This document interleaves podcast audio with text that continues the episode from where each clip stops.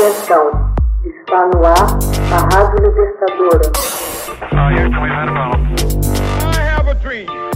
Assim sendo, declaro vaga a presidência da República. Começa agora o Hoje na História de Ópera Mundi. Hoje na História, 11 de abril de 1968.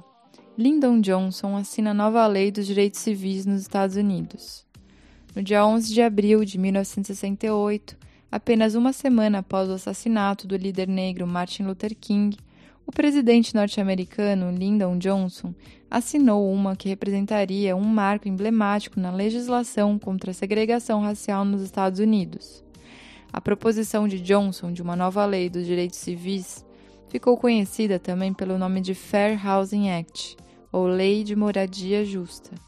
Foi tida como um complemento da Lei dos Direitos de Votação e da Lei dos Direitos Civis, de 1964. O diploma legal que pôs fim aos diversos sistemas estaduais de segregação racial. Ao estabelecerem um marco legal unificado no país para a questão racial, esse conjunto de leis tiveram uma importância fundamental na luta pelos direitos civis. A lei de 1968, em particular, passou a proibir a aplicação desigual dos requisitos e registro de votantes, bem como a segregação racial nas escolas, bancos de sangue, locais de trabalho e lugares públicos em geral. Uma vez em vigor, seus efeitos foram de longo alcance e tiveram uma enorme repercussão em todo o país. Os poderes outorgados para fazê-la cumprir foram a princípio débeis, Contudo, ao longo dos anos, a lei foi aperfeiçoada.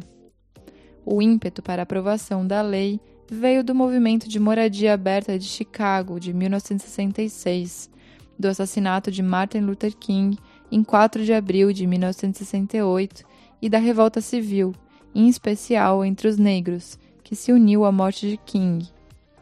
Embora a Lei de Direitos Civis de 1866 proibisse a discriminação nas vivendas, não havia medidas federais para fazê-la cumprir.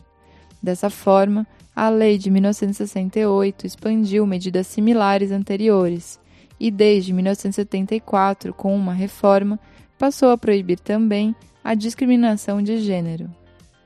Em 5 de abril, no dia seguinte à morte de Luther King, o presidente Johnson enviou uma mensagem à Câmara dos Representantes pedindo urgência na aprovação da Lei dos Direitos Civis relacionada ao direito de moradia.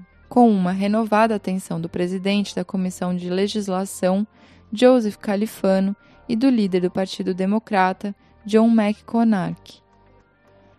O projeto de lei foi aprovado por larga maioria em 10 de abril de 1968.